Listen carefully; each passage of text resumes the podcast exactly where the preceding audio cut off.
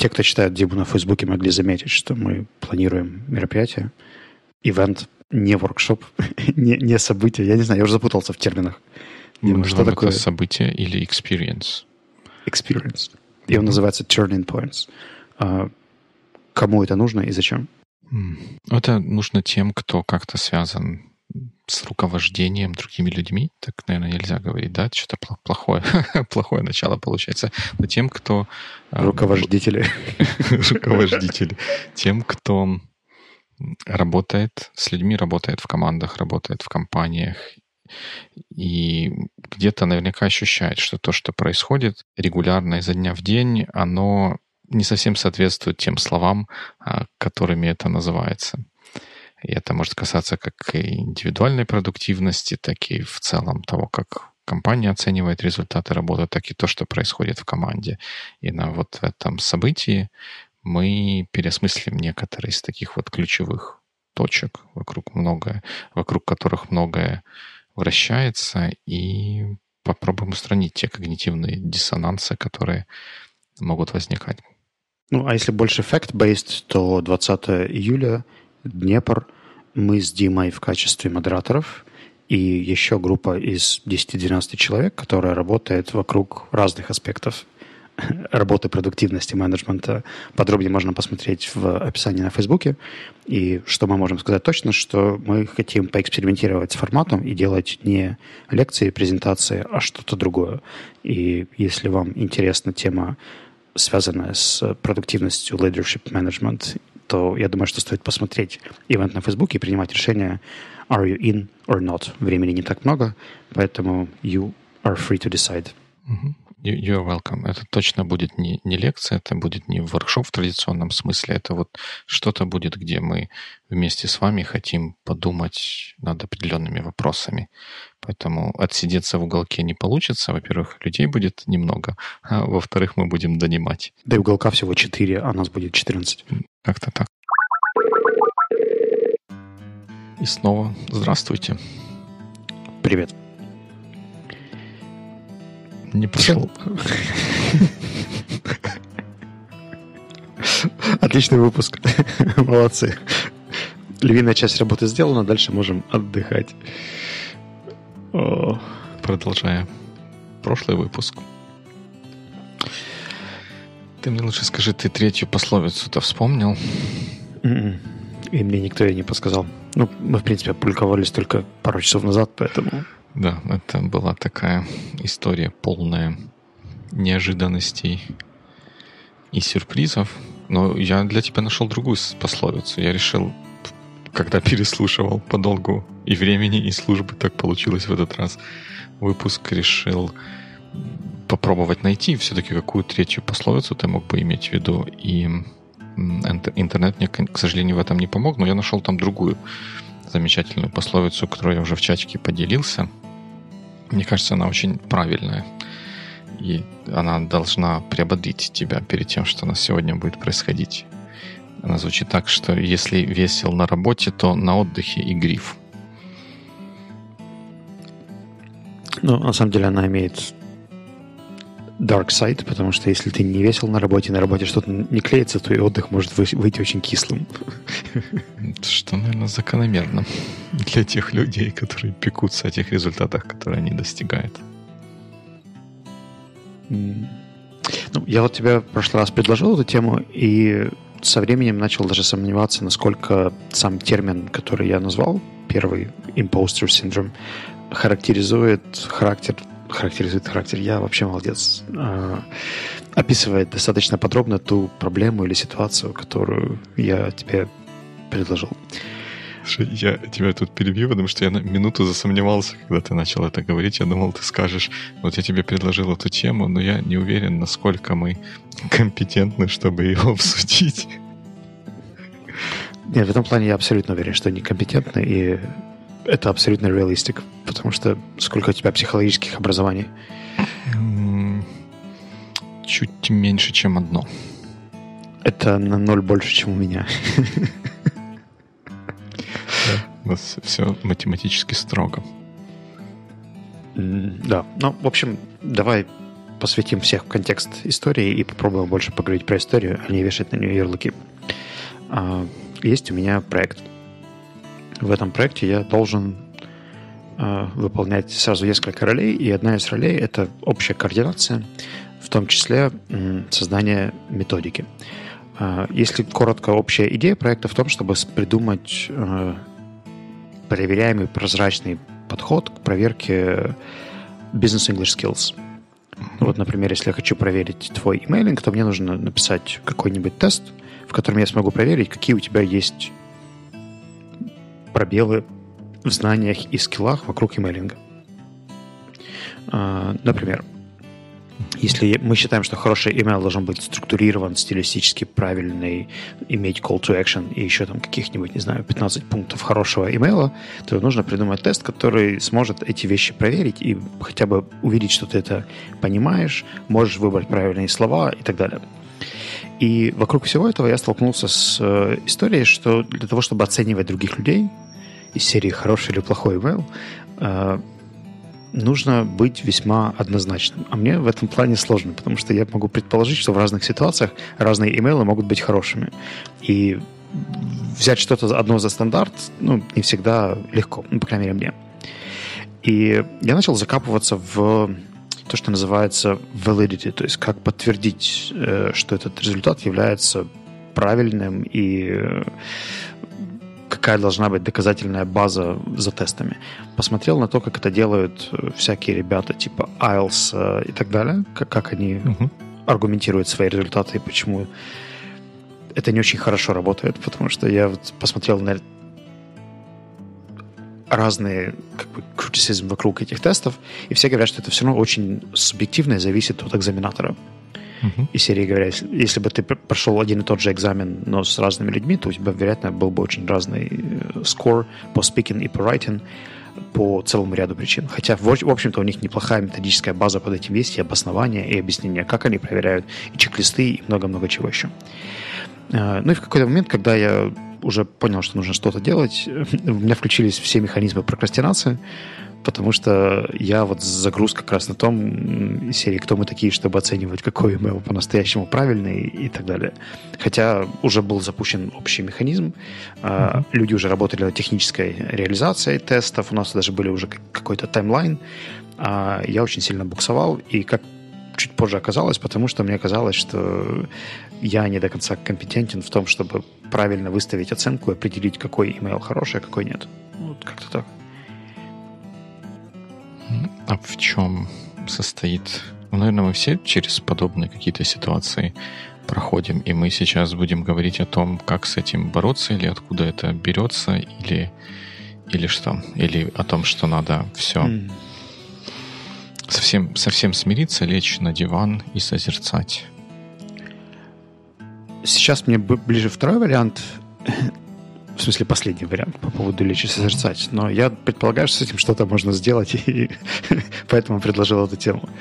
То есть э, конкретно в этом случае мне помог э, коллега Артем, с которым мы поговорили. Он задал мне несколько уточняющих вопросов, таких более простых, потому что когда я закопался в тему, я стал смотреть на это очень э, high-level, то есть я знаю, что mm-hmm. может быть такая экспертиза и такая экспертиза, бывают такие критерии, такие тесты, такие интерпретации, такие экзамены и так далее. И э, этот объем знаний был настолько overwhelming, что в какой-то момент то, что знаю я, стало оказаться таким маленьким и незначительным на фоне всех общих знаний человечества, которые есть вокруг темы экзаменов.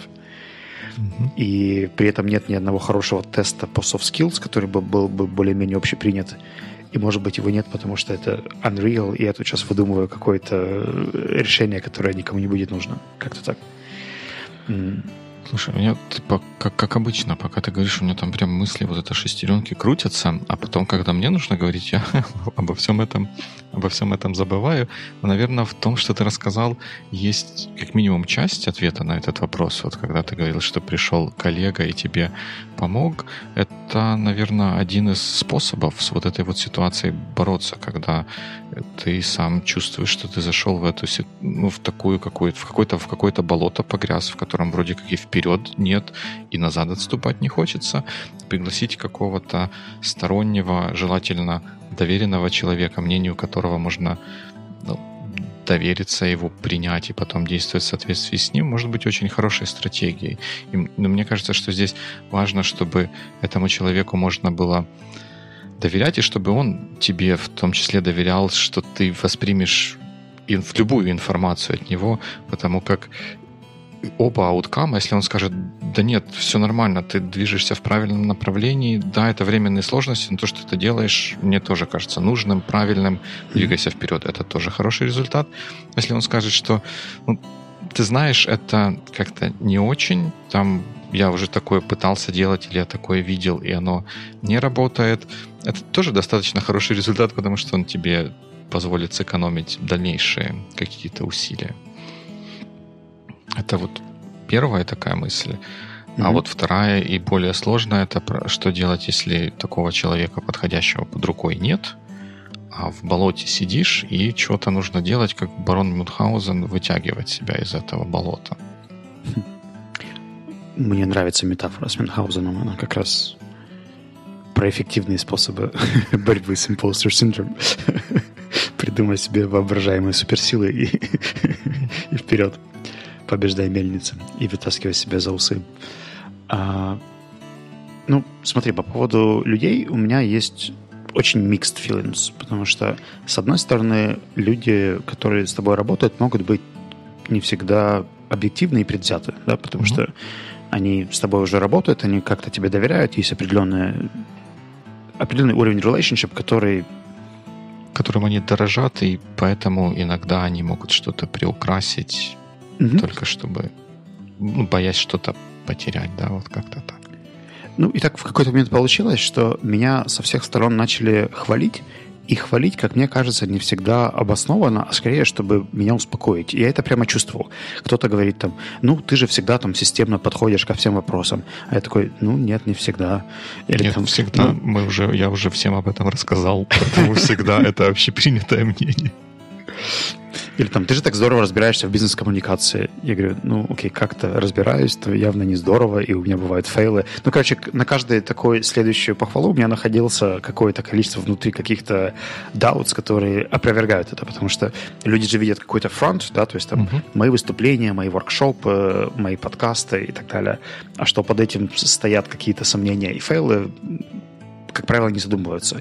И когда мне доносят только вот эту вот внешнюю картинку, что там ты же как никто разбираешься в имейлах, я думаю, ну, да и нет. Я думаю, что есть как минимум еще десяток людей, которые тоже неплохо разбираются, и я у них не спросил их мнения, и, и начинается вот это самокопание. Поэтому э, мне кажется, что внешний референс может нести риск. Когда тебя хвалят unreasonably, то это, наоборот, вызывает еще больше сомнений. Согласен с тобой. Поэтому я, наверное, теперь я-то ретроспективно-то могу обосновать, да, свое, свое умозаключение. Я, наверное, я-то случайно не использовал слово «хвалить», а использовал слово «поддержать», потому что мне кажется, что вот как раз, да, вот с внешней точки зрения важна не, не похвала, а какое-то подтверждение того, что все движется так, как должно быть. И оно может двигаться так, как должно быть, не потому, что я там такой супер хороший или еще что-то, а просто потому, что оно движется как должно быть. Это просто ну, оценка факта, оценка ситуации, оценка действия, а не оценка меня как участника этого процесса. А, ну, здесь еще есть второе, второе качество. Если, например, отбросить э, социальный фактор людей, которые вообще в этом всем подвязаны, то, в принципе, работа с колоссальным большим объемом или какой-то огромной задачей, которая очень сложная, я, конечно, как умный человек скажу, нужно ее декомпозировать, э, так и сделаю, декомпозирую, получу список из 185 тасков, которые мне нужно сделать, и пока что некому делегировать, потому что я еще не могу их объяснить и присяду отдохнуть, потому что, блин, это же колоссальный объем работ, который нужно сдвинуть самому, чтобы понять, а потом смочь сформулировать и поставить кому-то задачу. Ну, короче, э, когда ты видишь большой горизонт э, работ, то сфокусироваться на том, что я сегодня сделаю за неделю вот эту вот маленькую одну задачку, и у меня останется 174, а не 185 тасков, это тоже вызывает э, определенный демотивейшн, да, то есть когда очень большой скейл работы, очень большой проект, который нужно mm-hmm. двинуть, и э, при декомпозиции кажется, что э, те задачи, которые ты делаешь, они не влияют значительно на прогресс проекта. Что если это делать потихонечку, то это закончится через полтора года. В лучшем случае какой-нибудь беточкой и наймом. Слушай, ну, мне кажется, это немножко отдельная какая-то струя, это вот мотивация на продолжение движения, но она, мне кажется, лежит в отдельной плоскости от imposter syndrome, потому что для меня imposter syndrome это когда независимо от того, сколько у тебя пунктов и хорошо ли ты их понимаешь, когда тебе кажется, что то, что ты делаешь, каким бы оно ни было, это не важно, и тебе не стоит это делать, потому что результат ничего не будет стоить, потому что, ну, условно говоря, ты сам ничего не стоишь, ничего не понимаешь, и люди это не оценят, за, за, закидают тебя гнилыми помидорами и каменьями. Нет, так это же как раз э, симптом, который от этого произрастает, когда ты видишь большой скоп работы, что знают все другие люди, и понимаешь, что нужно узнать тебе, чтобы быть более-менее компетент, чтобы даже задачу поставить кому-то. Ну вот объективно мне же ничто не мешает нанять сейчас методиста, поставить ему какую-то вег-задачу и посмотреть на какой-то не очень хороший результат, но какой-то прогресс получить. Или хотя бы понять, что это не та задача, и переформулировать ее. В общем, учиться где-то на, на, на, на, по ходу выполнения заданий и учиться в том числе их формулировать и разбираться вместе. Но при этом у меня внутри вот это вот ощущение... Я, кстати, видел красивую картинку, что есть такой шарик из серии What You Know, и вокруг него что знают разные другие люди, но в целом все, чего ты не знаешь, формируется в такой огромнейший шар, и тебе кажется, что для того, чтобы более-менее адекватное решение принять, тебе нужно примерно понимать вот все те другие экспертизы и зоны, которые знают другие люди, прежде чем двинуться вперед. Ну да. Но тут, наверное, от этого нужно просто, просто абстрагироваться. Невозможно знать, знать все, и надо в такой момент, вот я, как я с этим борюсь, я вспоминаю о той конкретной цели, которая у меня есть. И то, как мне к ней прийти. У меня нет цели и необходимости знать все, потому что это невозможно. У меня есть цель сделать вот что-то конкретное, и окей, давай остановимся и подумаем, посмотрим, что мне нужно знать и сделать для того, чтобы вот этой вот конкретной цели достичь. Это Хотя иногда мы, конечно, делаем интергалактические межпланетарные проекты, и, может, мы об этом поговорим, но это бывает не так уж часто, и так просто приземлиться, спустить, спуститься, спуститься с небес на землю и начать по ней идти вперед, вот мне, по крайней мере, помогает.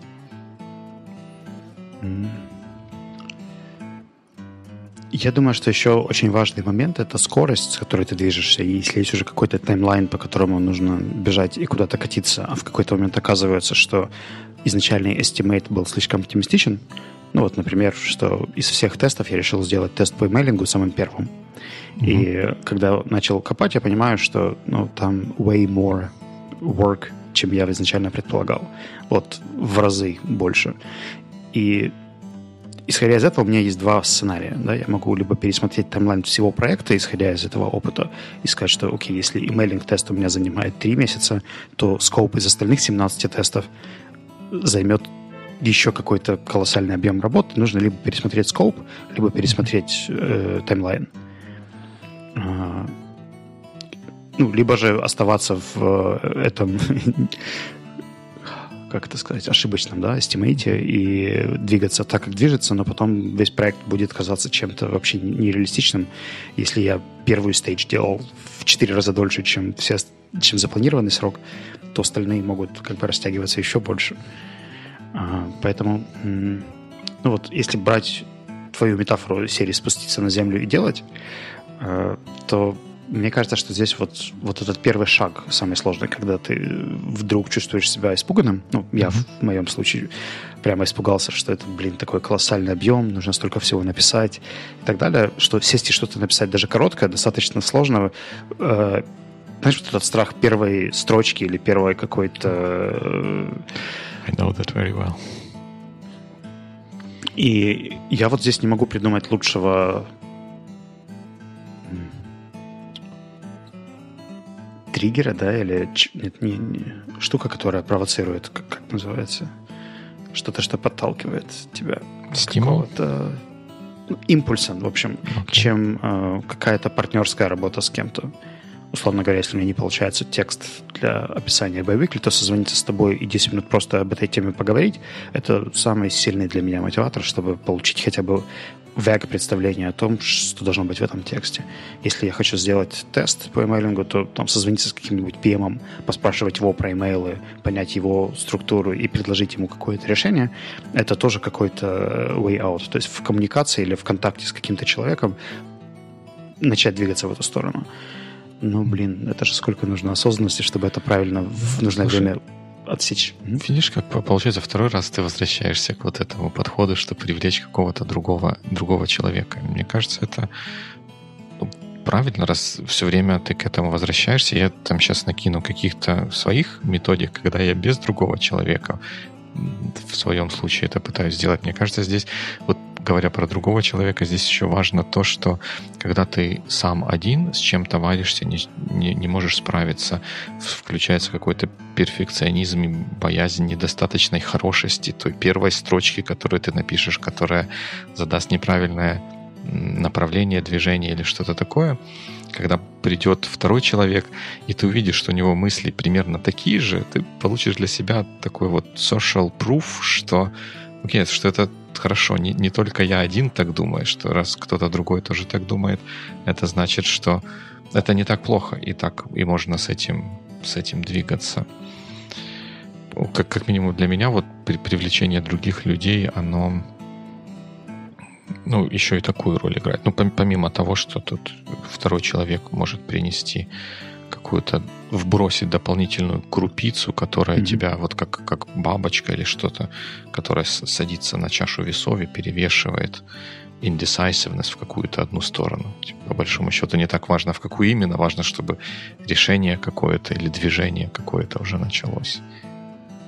Я, кстати, вспомнил еще один инструмент, который не связан с какими-то внешними э, проявлениями или другими людьми. Это у меня в какой-то момент был страх там, совсем сделать что-то, что мне не нравится. Это было из другого проекта, но вот там тоже был очень массивный объем работ, и было сложно сделать первый шаг, и для меня важно было разрешить себе, я прямо сказал, где-то написал себе, что Слава, это окей, если тебе не понравится первый драфт и то, что ты сделаешь. То есть ты можешь сделать какую-то версию, которая тебе сразу не будет симпатична, и тебе не будет хотеться ее даже кому-то показывать. То есть напиши ерунду, it's okay. И когда я себе эмоционально разрешил создать фигню, э, получилось что-то, кстати, весьма неплохое. Мне кажется, ты тут прям вот в точку попал еще и в то, что я хотел рассказать словами примириться с собой. Что, как, мне кажется, что одна из частей вот этого вот самого импостер синдрома это когда мы себе нафантазировали сначала, вот какой будет этот замечательный проект, как все будет здорово, как мы там какие-то невообразимые результаты покажем.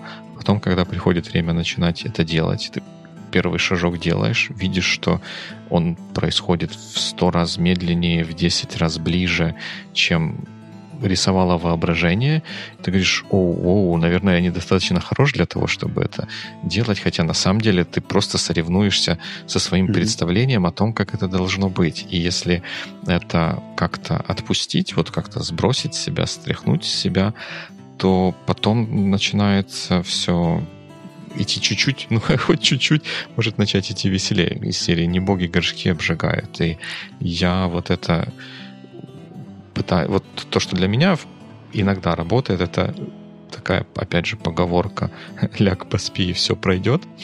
То есть утро вечера мудренее, если кажется, что все там, все пропало, ничего не получается, никуда не, не, не движется. Боже, зачем я живу на этой земле? Ложишься, спишь, и утром встаешь, садишься за компьютер или что-то там и начинаешь делать. И второе, что для меня работает, это вот эти вот самые воркауты, когда, ну, как-то вот они Mm-hmm. Те, те, которые я делаю, они короткие, они интенсивные, и, наверное, они как-то там разгоняют какие-то жидкости, которые будоражат мозг, и это тоже иногда помогает вот как-то так встрепенуться и все-таки взять себя в руки и начать двигаться. У меня тут сразу несколько мыслей. Первая была, что делать, если э, ты осознаешь, что все тлен в 10 утра, и, ты только проснулся, сел час назад за компьютер и уже загнал себя в какое-то состояние, тут особо не поспишь, да? Или проспишь весь рабочий день. А, мне очень нравится твоя идея про переключение. Я пытаюсь ее как бы встроить в э, свою реальность. Вот у меня есть э, обычно время поработать над одним из таких проектов в первой половине дня до того, как я пойду на какие-то встречи. Там, условно, с 9 э, до часу. И когда я там, делаю пару каких-то попыток, и мне не нравится то, что происходит, у меня тут же включается какая-нибудь прокрастинация, какие-нибудь срочные задачи, имейлы, на которые нужно сразу ответить, и просто перебрасывает в какие-то другие areas.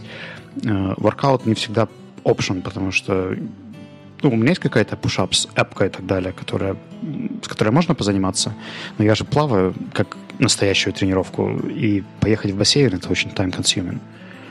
Uh, поэтому здорово, что у тебя есть такой workout application. Ну и возможность. У меня часто есть возможность это сделать. И потому как я в домашнем офисе работаю большую часть времени, если бы я был где-то в городе, то, конечно, это бы не работало. Как и со сном тоже не работало бы, потому что у меня, ну, может быть, от того, что я ты, ты скажешь, что я плохо отдыхаю и неправильно сплю, у меня нет проблемы я не знаю, это хорошо или плохо, наверное, это плохо, но у меня нет проблемы заснуть почти в любое время суток. И я знаю, что если я себе поставлю таймер где-то на 10 минут, то я могу заснуть, потом через 10 минут проснуться и пойти что-то делать дальше. И это тоже иногда работает. Но это работает для меня и не для всех может работать, и, соответственно, и условия для этого нужны. Угу. Домашний офис мой их мне дает. Я помню, мне еще однажды один из хороших инструментов дала Валерия Козлова. А, мы общались по поводу ее проекта какого-то, и я должен был, по-моему, прописать текст для сайта, для ее нового сайта. И вот у меня совсем не шло. Он должен был быть на английском, на красивом. У Валерии было очень высокое мнение о том, как я пишу. И это подливало масло в огонь. И когда она увидела, что я пропустил там один срок, второй срок, э, она не сказала, что конкретно делать, но сказала очень прикольную метафору, которая мне потом помогла, что если у тебя есть какой-то затык, там, неважно, связанный со страхами, сомнениями или еще чем-то, э, отправь на сторону человека, с которым ты работаешь, там, неважно, заказчика, партнера, PM, разработчика, еще кого-то, просто микроимпульс какой-то с э, сообщением в Slack, там, с каким-нибудь вопросом. Если есть, например, сомнения вокруг э, структуры текста, то сбрось title там, и просто спроси, что думаешь про title, чтобы тебе дали какой-то э, фидбэк на это, чтобы mm-hmm. ты не оставался сам с собой. Э, в моем случае, если это разработка теста, то там, поговори еще с кем-то про этот тест еще раз. То есть сядь и просто поговори с потенциальным заказчиком или юзером, или учителем, или еще кем-то. Отдай чуть-чуть причем тебе не нужно даже сам тест показывать. То есть просто даже концепцию еще раз обсуди, чтобы услышать еще раз, что это важно, нужно. Или расскажи про какое-то одно сомнение конкретное, которое тебя сейчас гложет. И тоже получи какой-то шаг. Ну, в общем, это называется, если ты хочешь сделать, там, например, 100 поинтов, но у тебя не получается, сделай 5, отправь их, получи confirmation по поводу 5, отправь там 7 в следующий раз, 10, 20, и оно потихоньку даст тебе больше желания двигаться вперед. То есть разреши себе не выполнять стопроцентно эту задачу сейчас на той стадии, на которой она есть, а сделать небольшой шаг навстречу тому, с кем ты взаимодействуешь. Mm-hmm. No, makes sense, makes sense. Но у меня вопрос вот был еще в том, про твой воркаут. Ты говоришь, что э, можно взять там и сделать. Как у тебя происходит момент отщелкивания, что это, что сейчас это нужно? Ты это чувствуешь физически просто, что то а, ничего не идет, пойду позанимаюсь? Или это рациональный импульс, который там, сейчас у меня затык, чтобы переключиться, мне нужно сделать воркаут? Это, наверное, что-то что посередине там, как, как я в прошлых выпусках рассказывал, у меня есть какой-то такой вот обычный дневной цикл, когда я там чего делаю, когда я обедаю, чтобы потом после, через определенное время после этого приема пищи, не побоимся этого слова, вот это делать воркаут и дальше там что-то продолжать. То есть я, у меня есть ну, вот эти вот периоды, про которые я плюс-минус понимаю, какой у меня должен быть, или какой обычно уровень перформанса, и если я вижу, что должен быть какой-то перформанс, должны выходить строки из-под пера, а они не выходят, то если это вот как раз вот то, то время, когда вот тот промежуток, когда я могу делать эти воркауты, я ну, не знаю, осознанно, неосознанно решаю, окей, я пойду, у меня сейчас все равно ничего не получается, я не приношу пользы человечеству, я пойду хотя бы принесу пользу себе, сделаю этот воркаут, и mm-hmm. оно чуть-чуть прочищает голову и помогает, не всегда, иногда не помогает, вернуться и вот начать что-то что производить. Hmm. Я пока тебя слушал, вспомнил еще про одну историю. Она у меня связана с местом, где я работаю. К части проектов я привык работать в конкретных местах. У меня раньше был весьма фиксированный тайминг. И вот над этим проектом я работал в основном в офисе Sigma Software. Я прямо приезжал к ним, там у них сейчас открылось новое крыло, где очень много пустых еще пока что комнат. И можно было прийти, зайти в какую-нибудь комнату, где никого нет. Это даже не переговорка, а прямо реальный space с красивым видом на подол. И там немножко над этим поработать. И это очень хороший инструмент, когда у тебя есть какая-то локация, которая связана с каким-то видом деятельности и только с ним. Потому что когда ты туда попадаешь, тебе сразу хочется над этим работать. И при этом у этого же есть э, обратный эффект, потому что когда у тебя нет возможности попасть в эту локацию, а нужно сделать что-то, то там хоть уходи из дома, если честно. То есть мне прямо иногда хочется выйти в какое-нибудь новое кафе или просто на улицу, или э, я себе специально для этого дела купил картонный стол, uh-huh. который я могу uh-huh. собрать и поставить в новой части комнаты э, и сесть как за новое рабочее место, потому что за обычным привычным лейаутом комнаты мне просто не получается сесть и сделать что-то. Да, влияние места, оно, оно сильно, и оно как, как и многое, если не все, что, с чем мы сталкиваемся, оно может играть как в позитивную сторону в одних ситуациях, так и в негативную сторону в других ситуациях. Вот я тоже знаю, что вот если у меня есть какое-то вот место, где я вот сейчас занимаюсь, ну, сейчас я в конкретный момент времени записываю подкаст, но обычно я там занимаюсь какими-то рабочими вещами в каком-то таком вот окружении. Если мне что-то нужно сделать необычное, какую-то креативность пробудить, то вот за этим столом, когда там стоит компьютер и подключен второй монитор, этого сделать очень сложно. Потому что тут как-то вот ты сам настраиваешься на обычный такой вот лад, когда нужно на гора код выдавать или еще что-то такое. Угу. Придумывать что-то бывает сложно. Да, да, да. Еще я пытаюсь понять, как жить в ситуации, когда ты видишь, насколько мало ты знаешь, да, вокруг какой-то э, какого-то пункта или какой-то ситуации. А, я недавно общался с ребятами, которые делают э, проект, связанный с... Э, я не знаю, насколько это machine learning или не machine learning, но они пытаются скармливать искусственному интеллекту дейта про ритейл каких-то юзеров и вокруг этого делать для одной из украинских сетей э, рекомендации там, по по маркетингу, по продажам, по плейсменту продуктов. Uh-huh. Если ты знаешь, в интернет-магазинах, когда ты совершаешь покупку, иногда тебе предлагают какие-то комплементарные товары, которые uh-huh. часто покупают с этим. И они пытаются этот процесс сделать умнее. И вроде бы заходили весьма так оптимистично из серии ЭГГ, сейчас сделаем, это же несложно, у нас уже есть какой-то объем, а по факту оказалось, что то, тех данных, которые есть в проекте, ничтожно мало, чтобы AI смог на них научиться. И э, для того, чтобы получить больше, это, это нужно либо где-то покупать, либо перестроить какие-то алгоритмы, посмотреть негде, никто такого раньше не делал. Хоть в Amazon иди устраивайся и mm-hmm. кради у них экспертизу. А, поэтому вот в ситуации, когда ты находишь себя где-то, где ну, ты чувствуешь, что ты знаешь слишком мало, или ты делаешь только первые шаги, например, там, как продвигать подкасты в, э, на рынок в Украине, где очень мало успешных подкаст-проектов, их можно mm-hmm. пересчитать как вот, два, да, или три. Сколько, сколько нужно, да, не, не так много пальцев, наверное, нужно, да. Тут, мне кажется, ошибкой, ну, вот я для себя бы назвал это ошибкой. Когда я начинаю в такую сторону думать, я Э, на это смотрю как на ошибку.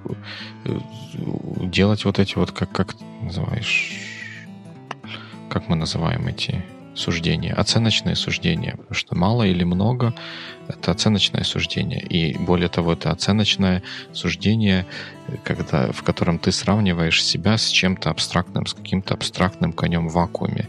Ты не... сейчас очень оценочно называешь мои суждения оценочными. Да, я, чтобы продемонстрировать всю пагубность оценочности оценочных суждений. Вот. И по большому счету, что в конце концов важно, это практика, важен, важен результат. А для того, чтобы получать результат, нужно, чтобы у тебя этих зданий было достаточно для получения того результата, который ты хочешь. Их не должно быть много, их не должно быть мало, их должно быть достаточно для того, чтобы двигаться вперед и вот этот вот результат получать. Ну да, и достаточно, конечно, неоценочное суждение. Да, потому что это убирает это оценочное суждение, но это оценка, которая находится полностью под твоим контролем. Когда ты знаешь много или мало, ты можешь знать много или мало по сравнению с чем-то, с кем-то другим, с кем-то внешним. Когда ты знаешь достаточно, ты сам определяешь эту достаточность для того результата, который ты хочешь достичь. И, ну, не знаю, как кого, а меня меня это освобождает, если я понимаю, что да, я не знаю всех тонкостей там чего-то там какого-нибудь условного языка программирования. Знаю ли я достаточно для того, чтобы сейчас вот создать вот этот вот сервис, который будет делать то, что мне нужно? Да, я знаю достаточно, я смогу этот сервис делать, я сижусь и делаю. Идеальный он? Скорее всего, нет. Важно это? Это не важно. Важно, что он работает и делает то, что от него требуется. Я слышал однажды такой совет, э, интересно твое мнение. Говорят, что вот если ты застрял перед какой-то большой сложной задачей, которая тебе кажется, что ты некомпетентен сделать, сделай какую-нибудь маленькую микро, чтобы увидеть э, может быть, даже не в этом контексте, а просто что-то другое. Там, ответь кому-то на письма или сделай какие-то другие поинты. А мне это попахивает э, прокрастинацией, потому что ты, по сути, переключаешься на другие задачи и убегаешь от реального кейса сейчас, вместо того, чтобы, правда, как-то с ним разбираться и понимать, что, что ты по этому поводу чувствуешь и делать следующие какие-то шаги.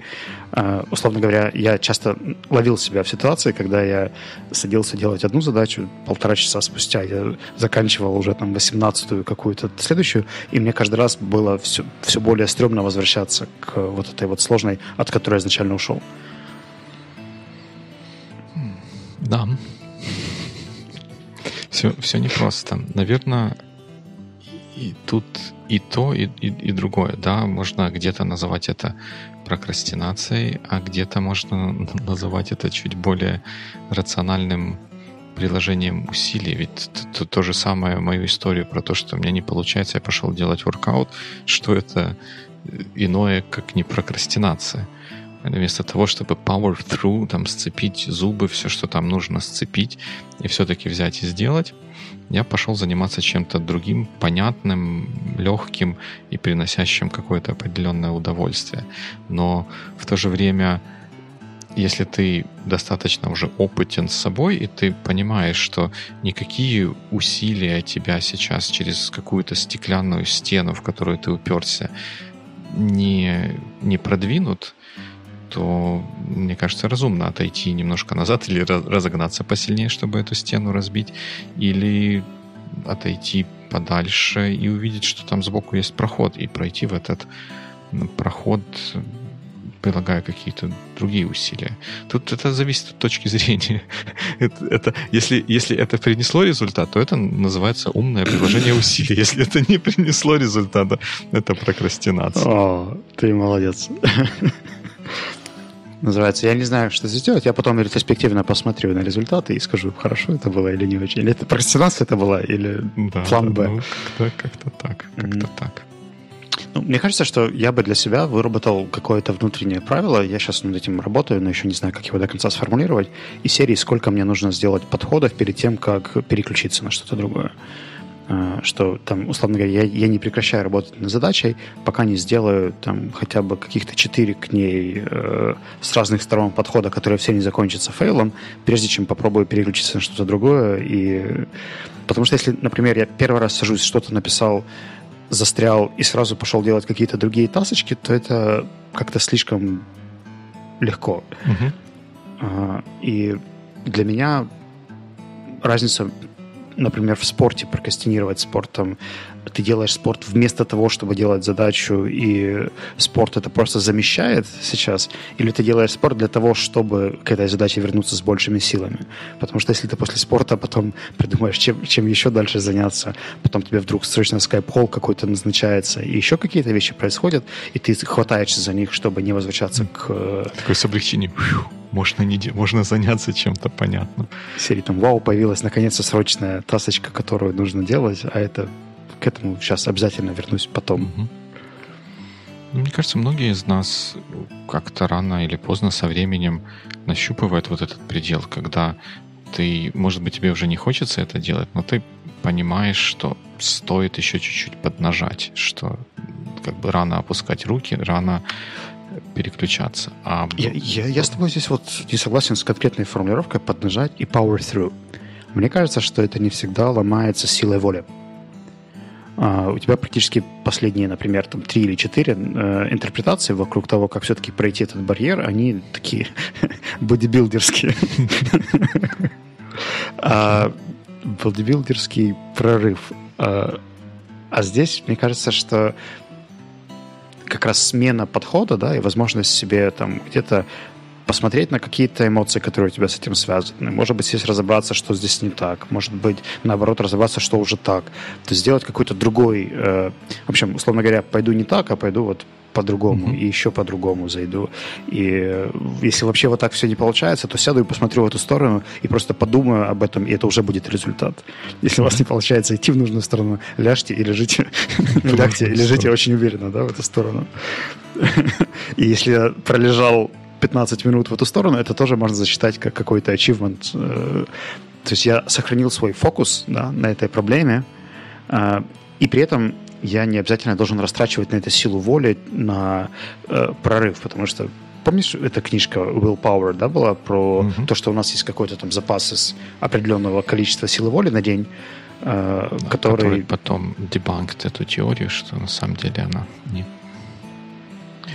не Но я по себе абсолютно субъективно могу заметить, что количество decisions, которые мне комфортно принимать в день, оно более-менее э, осязаемое. То есть, когда я принимаю слишком много решений, то потом мне даже сложно иногда выйти из офиса и сказать, так, я хочу идти пешком, пойти на метро или вызвать такси. Я такой, А-а-а".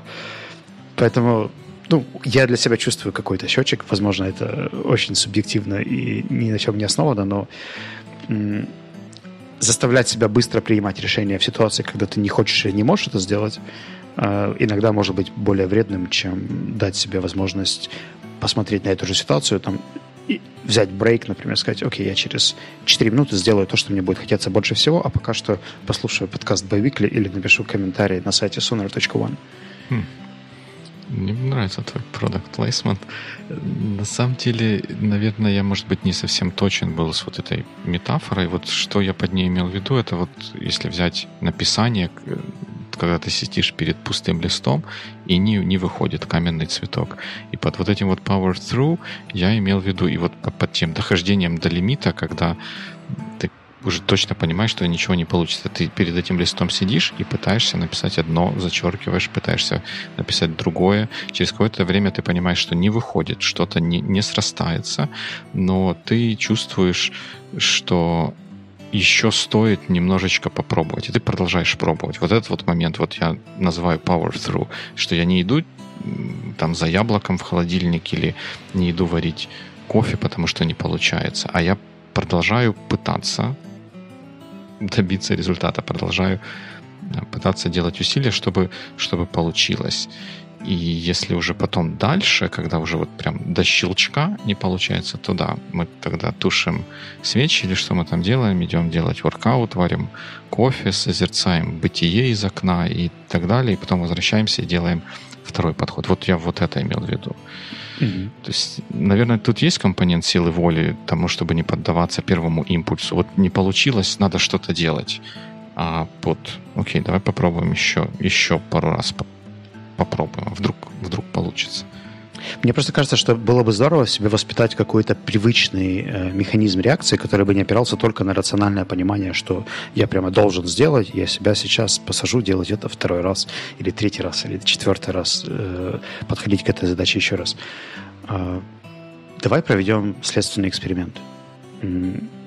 Я тебе сейчас что-то скажу, а ты мне скажешь, я тебя хвалил или поддерживал. Любопытно.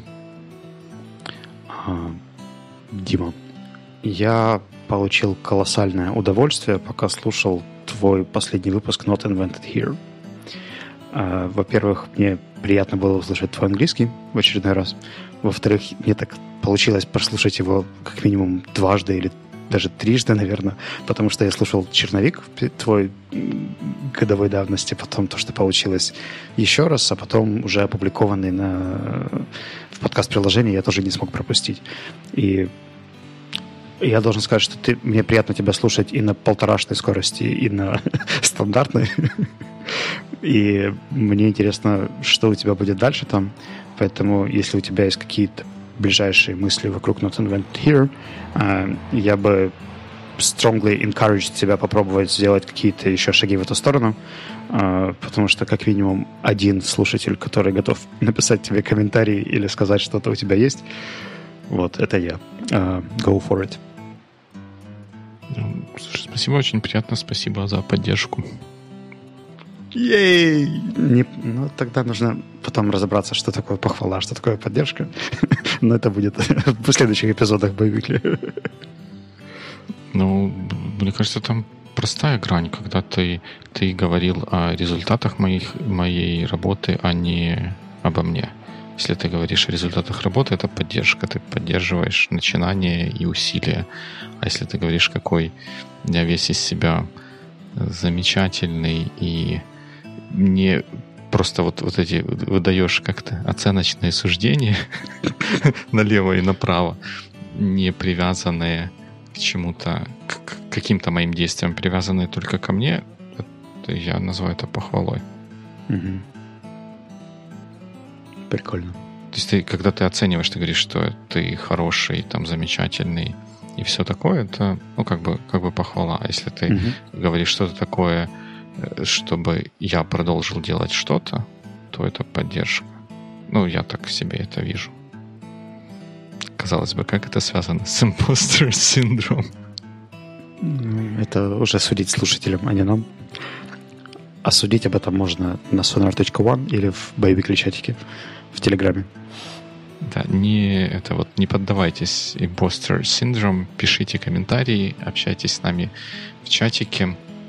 Мы точно Потому что же... вы можете и будете. Да, и мы, мы вас верим.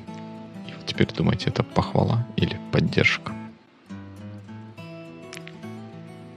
Похвала, учитывая твои же критерии.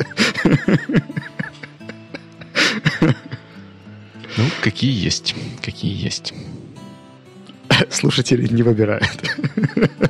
Нет, я про критерии. Я знаю.